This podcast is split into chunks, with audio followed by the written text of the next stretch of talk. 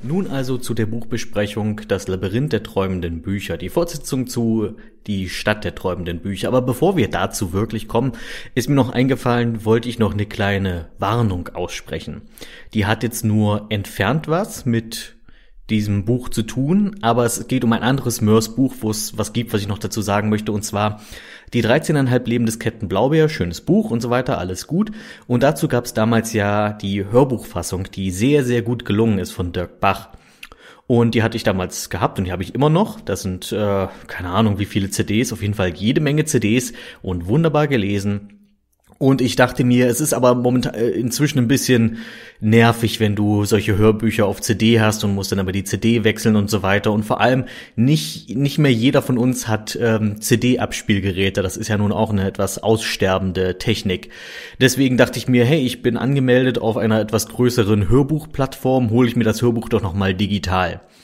Und da musste ich dann entdecken, dass es eine Neuauflage von diesem Hörbuch gibt. Zwar immer noch mit Dirk Bach, aber irgendwer hat sich dabei wohl gedacht, wie wär's, wenn wir das Ganze noch mit völlig unangemessenen Soundeffekten versauen. Und zwar wirklich, wirklich versauen. An sich bin ich ja nicht, habe hab ich nichts dagegen, wenn man ein Hörbuch noch ein bisschen lebendiger dadurch gestaltet. Aber in dem Fall ist es wirklich grauenhaft. Also, vor allem dieses Hörbuch hätte es wirklich nicht nötig gehabt in dem Sinne, weil Dirk Bach liest das bereits so lebendig und er hat so eine unglaubliche Stimmvielfalt, dass es zum Beispiel wirklich meiner Meinung nach schon irgendwie beleidigend ist, dass wenn er eine bestimmte Figur mit einer etwas schrilleren Stimme spricht, die dann nochmal extra mit irgendeinem äh, Soundeffekt zu verzerren, einfach um die noch weiter voneinander zu trennen. Wirklich nicht nötig, weil Dirk Bach hat das wirklich drauf gehabt, dass du, ohne dass du den Namen einer Figur hören musst, hast du an, anhand, einfach anhand dessen, wie er, wie er diese Figur gesprochen hat, sofort erkannt, um welche Figur es da gerade geht, obwohl alles derselbe Sprecher ist. Ja, und neben diesen ganzen komischen Stimmbearbeitungen halt noch jede Menge Soundeffekte, die einfach nur nerven. Also es zerstört dieses wirklich, wirklich schöne Hörbuch und ich kann nur davon abraten, sich diese Version zu holen. Wenn ihr an einem Hörbuch von die 13,5 die 13,5 Leben des Captain Blaubeer interessiert seid, dann greift zur Originalauflage. Ah, ist einfach wesentlich besser. So, nun aber das Labyrinth der träumenden Bücher. Äh, zuerst mal die Handlung zusammengefasst. Ich versuche dabei nicht zu viel zu verraten. Ja, tu mein Bestes da zumindest, kann ich jetzt noch nicht versprechen. Aber nee, nee, ich, ich werde schon um die sogenannten Spoiler herumkommen. Äh, es ist wie gesagt die Fortsetzung zu Die Stadt der träumenden Bücher und sie spielt etwa 200 Jahre nach dem ersten Buch, denn die Hauptfigur Hildegunst von Mythenmetz ist ja ein sprachbegabter Dinosaurier, eine Rasse, die eine sehr hohe Lebenserwartung hat, deswegen kann man solche großen Zeitsprünge durchaus machen. Im Unterschied zum ersten Teil, zum ersten Band ist Hildegunst inzwischen ein großer und gefeierter Erfolgsautor und nicht mehr der kleine, ähm, unerfahrene Anfänger, wie eben in Band 1 und er lebt zurückgezogen in seiner Heimat auf der Lindwurmfeste, bis er eines Tages ein, erneut einen geheimnisvollen Brief bekommt, also quasi äh, ein sehr ähnlicher Ansatz wie schon im ersten Band. Und äh, dieser, äh, dieser Brief lockt ihn sozusagen erneut nach Buchheim, die Stadt der träumenden Bücher. Und im Großen und Ganzen dreht sich das gesamte Buch nur darum, wie sich Buchheim inzwischen verändert hat.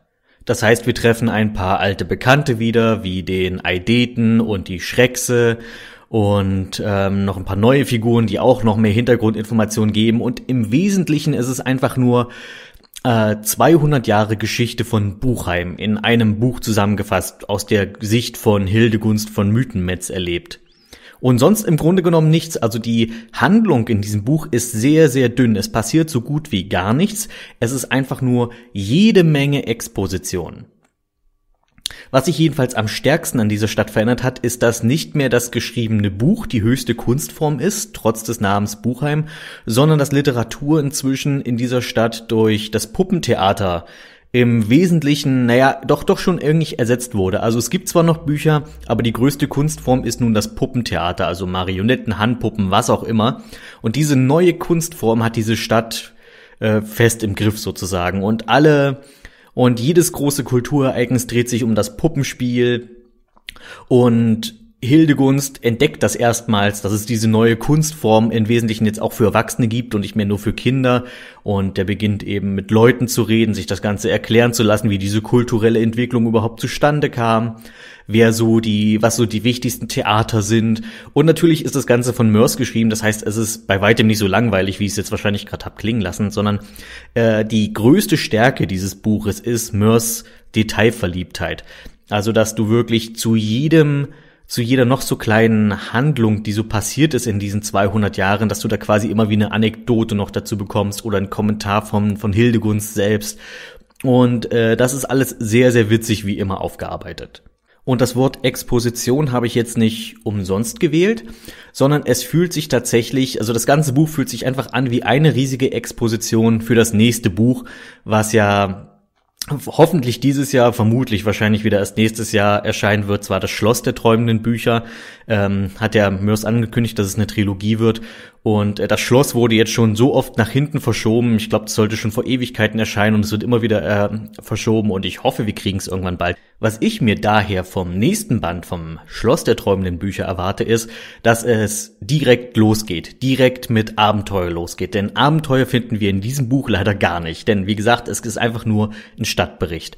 Und ähm, ich meine, ich, ohne jetzt das Ende zu verraten, äh, man kommt wenn man weiß, wie dieses Buch ausgeht, dann weiß man auch, wo das nächste Buch anfangen wird und daher gibt es da auch gar keine andere Wahl, als direkt mit Abenteuer einzusteigen beim nächsten Buch. Im Wesentlichen, deswegen kann ich dieses Buch tolerieren, obwohl es mein wahrscheinlich am wenigsten geschätzter Zamonien-Roman ist, eben weil es quasi keine richtige Handlung gibt, sondern einfach nur jede, jede Menge Dialog, äh, der nur als Exposition dient für das nächste Buch. Es ist einfach nur, als hätte Mörs einen gewaltigen Roman geschrieben und den nach der Exposition abgehackt und gesagt, hier, das ist ein eigenes Buch, was wahrscheinlich auch gar nicht so verkehrt ist, einfach weil dieses Buch ist trotzdem wahnsinnig lang, auch wenn es eigentlich nur Exposition ist. Und ich weiß, es geht nicht nur mir so, dass ich diesen Zamonien-Roman ein wenig kritisch betrachte, aber ich glaube, das hat auch viel mit Erwartungen zu tun.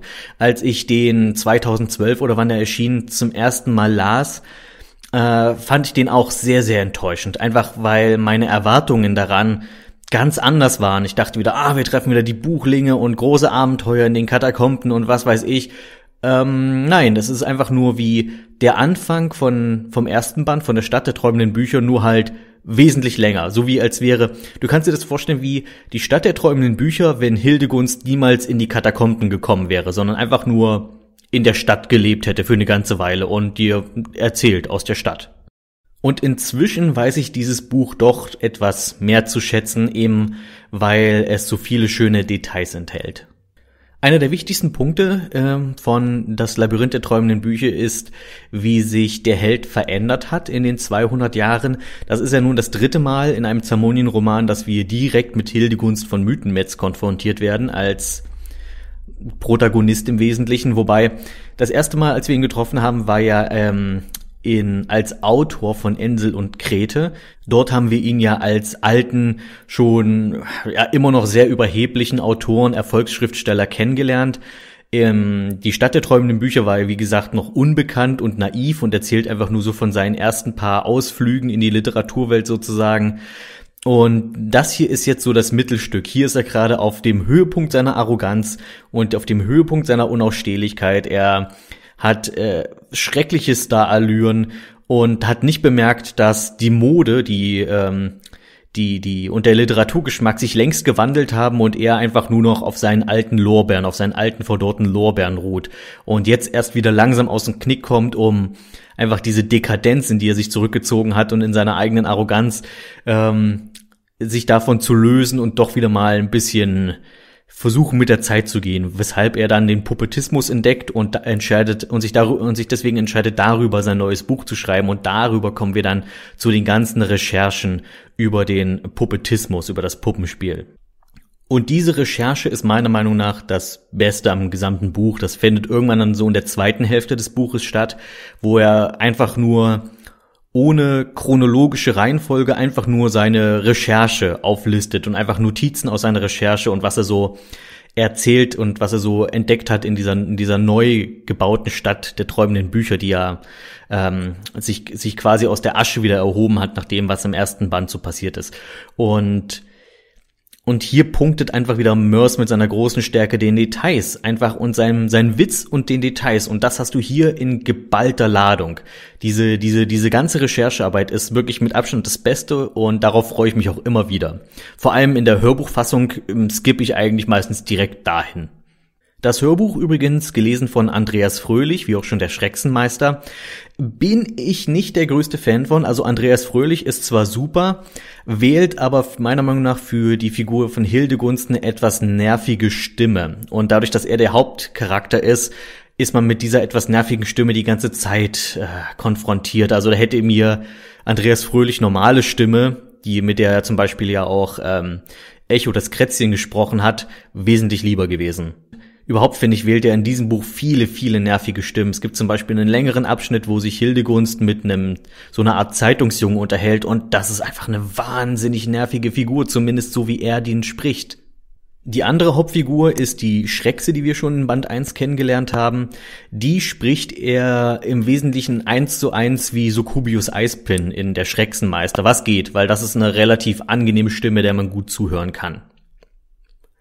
Das ist auch einer dieser Punkte bei Andreas Fröhlich, zumindest was die Zamonien-Romane angeht. Ich kenne ihn sonst nicht aus so vielen anderen Sachen, beziehungsweise woanders wäre mir nicht so aufgefallen, beziehungsweise woanders wäre ich nicht so konfrontiert gewesen, so enorm mit ihm. Und äh, zwar ist es so, er hat meiner Meinung nach, wenn er ganz normal spricht, eine deutlich angenehmere Stimme als Dirk Bach. Dirk Bach, selbst wenn er normal spricht, ist ein bisschen kreischig, hat halt eine sehr helle, quäkig ist vielleicht das falsche Wort, aber doch äh, eine etwas anstrengende Stimme auf Dauer. Den Vorteil, den Dirk Bach hatte äh, oder uns gebracht hat, als er noch die Zamonien-Romane vertont hat, war, dass er eine wesentlich größere Stimmvielfalt hatte. Also äh, Dirk Bach konnte Romane vorlesen mit einem großen Personal und jeder klang irgendwie anders und du konntest jeden direkt unterscheiden, was ich schon bei Captain Blaubeer erwähnt habe.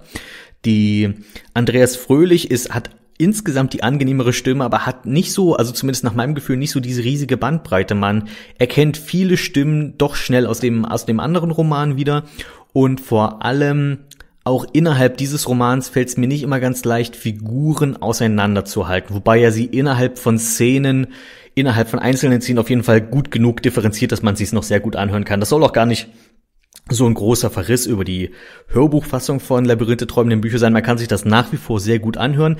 Es ist aber nicht so, dass es wie bei den anderen Hörbüchern vorher so locker wie in einem Rutsch runtergeht. So zumindest hatte ich immer das Gefühl. Also die anderen Hörbücher kann ich mir stundenlang ohne große Unterbrechung anhören, ohne dass es irgendwie mir auf den Keks geht. Hier musste ich von Zeit zu Zeit immer mal unterbrechen.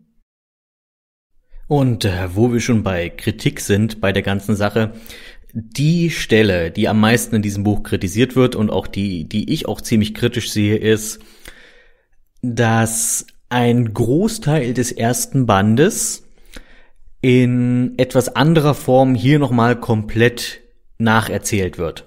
Und zwar geht der gute Hildegunst irgendwann in ein berühmtes Theater, wo sie sein Buch, nämlich den ersten Teil, also die, die Stadt der träumenden Bücher als Puppentheater aufführen und er erzählt dann in allen Einzelheiten, wie sie dieses Buch umgesetzt haben auf der Bühne. Das ist stellenweise echt originell und auch ganz witzig und ganz cool zu hören und sich vorzustellen, wie könnte das ein solches, sag ich mal, Fantasy-Theater umsetzen, so ein Buch, wenn diese Mittel, die dieses Theater hat, so total astronomisch und total crazy sind.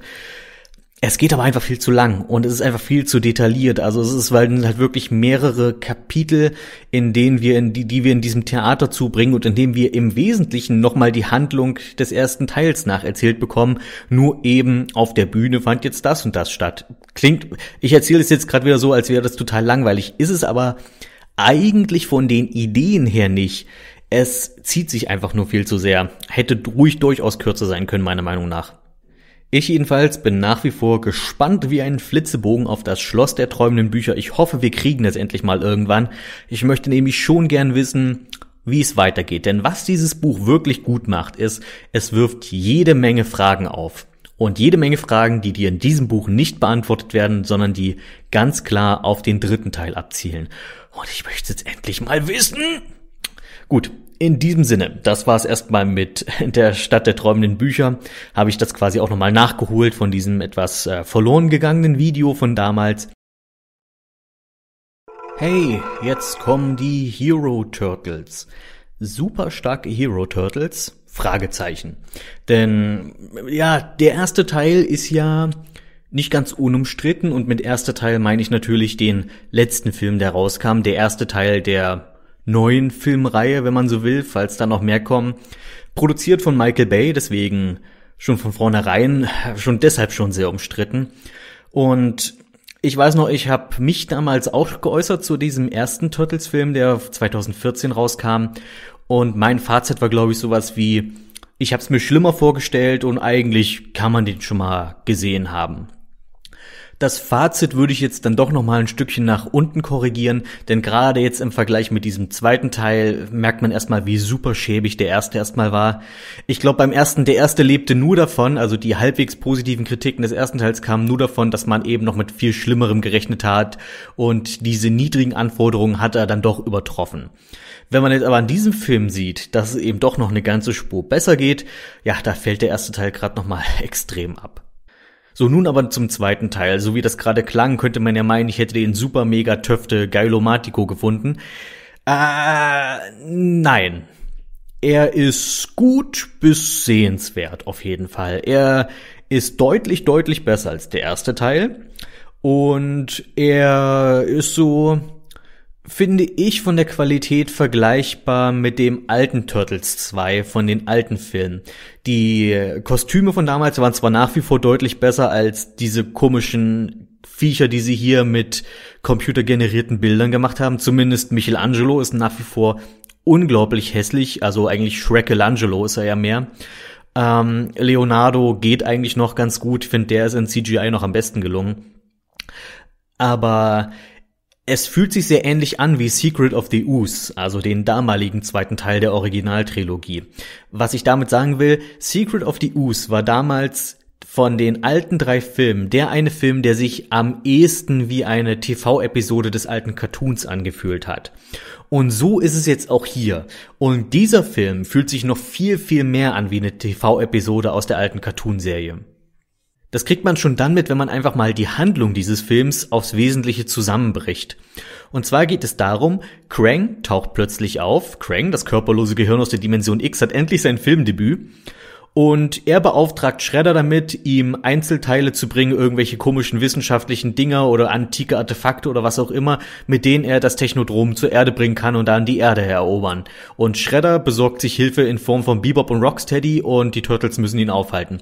Klingt eins zu eins wie eine Originalhandlung aus der alten TV-Serie von 1987. Genauso waren die im Wesentlichen alle gestrickt.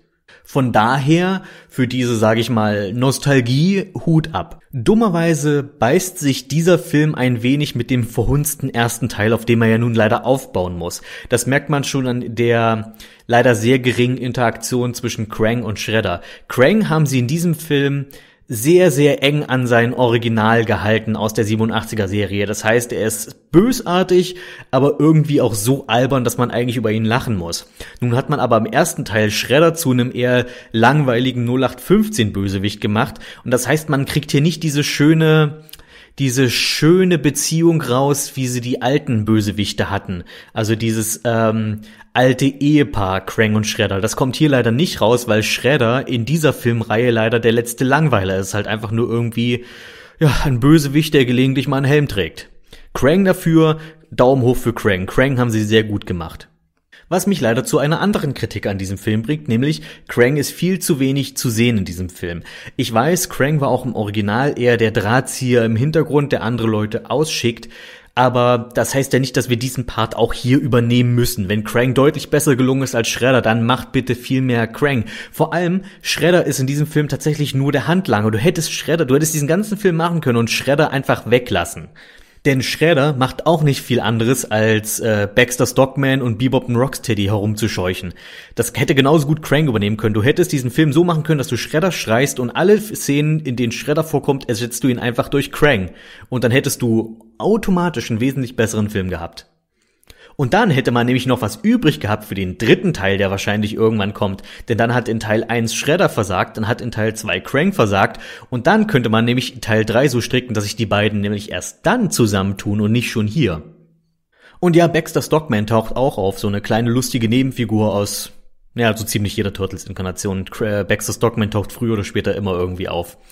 Äh, Baxter haben sie hier eher nach den Comics modelliert und weniger nach der TV-Serie. Das heißt, er ist ein Afroamerikaner und er verwandelt sich auch nicht in eine Fliege, zumindest noch nicht. Ich vermute, das heben die sich für den dritten Teil auf. Dafür kommen Bebop und Rocksteady vor und meiner Meinung nach sind Bebop und Rocksteady das Beste an diesem Film. Die sind wirklich perfekt gelungen. Die verhalten sich wie die alten Figuren. Die, das Design ist eindeutig erkennbar, dass sie Bebop und Rocksteady sind, nur ein bisschen geupdatet. Wobei so ein paar Punkte haben sie doch gelassen, die so sehr 80er sind, zum Beispiel Bebops lila Irokese und die crazy Brille, die sind nach wie vor da. Also super. Und wir sehen sie am Anfang in menschlicher Form und dann werden sie erst im Laufe des Films zu Mutanten. Natürlich muss ich hierbei erwähnen, dass Rocksteady, also das Nashorn von Seamus, dem WWE-Wrestler, gespielt wird, was mich persönlich irgendwie sehr freut. Ich meine, das hat jetzt für den Film nicht wirklich eine Relevanz, aber es war trotzdem irgendwie schön, Seamus zu sehen da auf der großen Leinwand.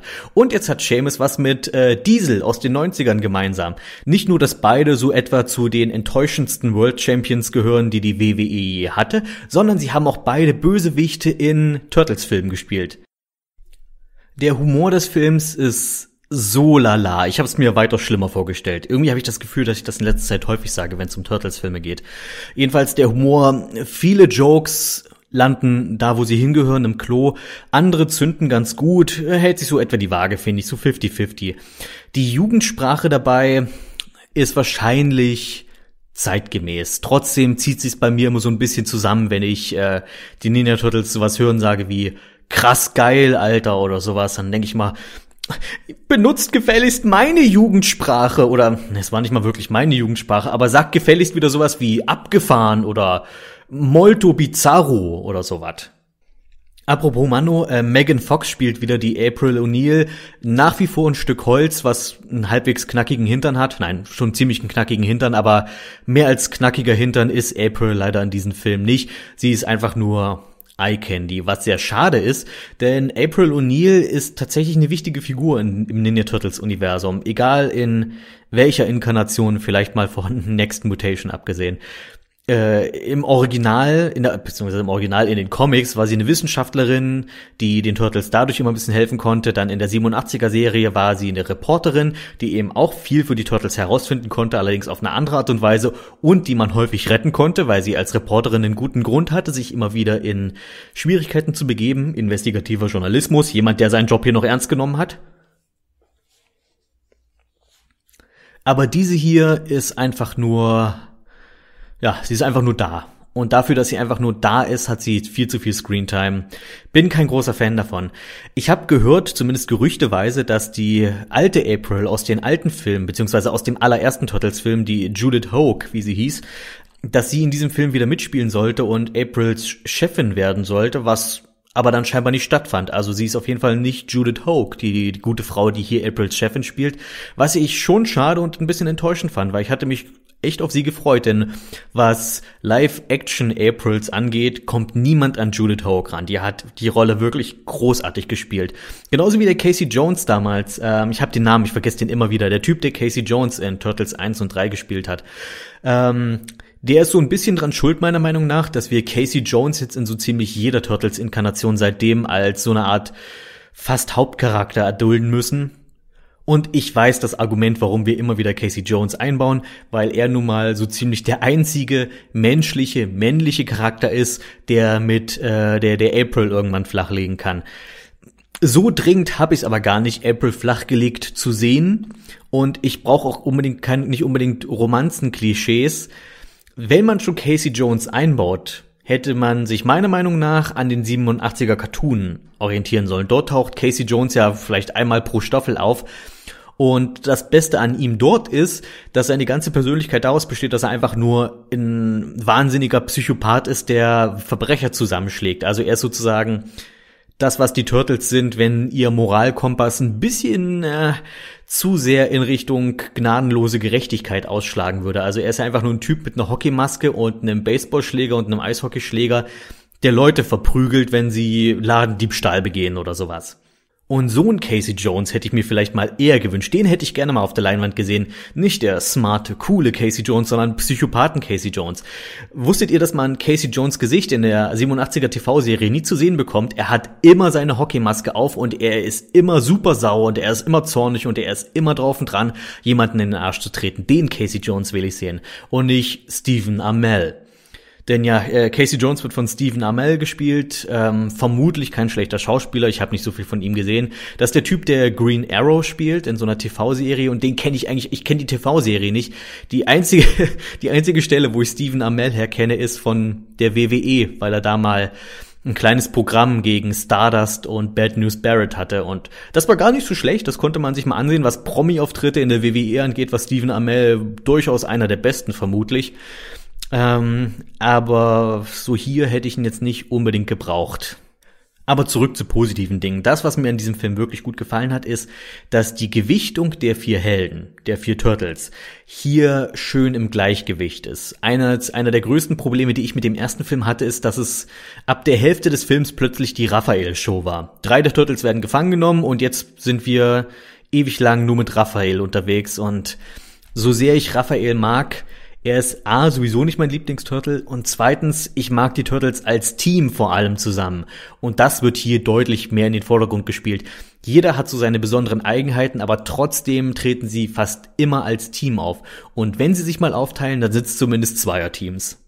Und auch hier hat es wirklich sehr gut zu den Charakteren gepasst, dass Leonardo und Raphael zerstreiten sich mal wieder, wie in fast jedem Turtles-Film, und dass dann äh, ähm, Leonardo sagt, hier, ich zieh mit Donatello los und wir gehen zu zweit. Und ihr beide, ihr anderen beiden Pappnasen, ihr bleibt hier. Und die anderen beiden ziehen natürlich dann auch für sich los und dass sich dann Raphael eher an Michelangelo orientiert, der ja neben ihm auch der eher emotionalere Turtle ist. Was ich auch sehr gut fand. Also Michelangelo ist wirklich super hässlich designt, aber sein Charakter wurde hier ziemlich gut getroffen im Sinne von, dass er der emotionalste Turtle ist und dass auch gezeigt wird, wie tief es ihn eigentlich trifft, dass die Menschen trotz seiner guten Taten Angst vor ihm haben. Und auch Leonardo ist zur Abwechslung mal nicht der sag ich mal, langweilige, einfach 0815 Anführer, der sonst keine andere Persönlichkeit hat, außer ich bin der Anführer, sondern hier ist er schon mitunter ein bisschen arschig auch zu den anderen, sondern und er nutzt seine Rolle als Anführer schon ein bisschen aus. Also er ist, er, er ist hier so ein bisschen der Cyclops geworden, der Truppe. Ist zwar nach wie vor bei weitem nicht so gut wie die 2012er Serie, die, die alle vier, die alle vier Charaktere meiner Meinung nach perfekt getroffen haben, aber es geht auf jeden Fall in die richtige Richtung. Und wenn man das für den nächsten Film beibehalten könnte, da wäre ich sehr mit zufrieden. Aber sonst insgesamt bin ich eigentlich recht zufrieden mit diesem Film. Diesen Turtles-Film würde ich mir sogar noch problemlos ein zweites Mal anschauen, im Gegensatz zum ersten, den ich eigentlich nicht unbedingt nochmal in meinem Leben sehen muss, den ich eigentlich ziemlich scheiße finde, umso mehr drüber ich nachdenke.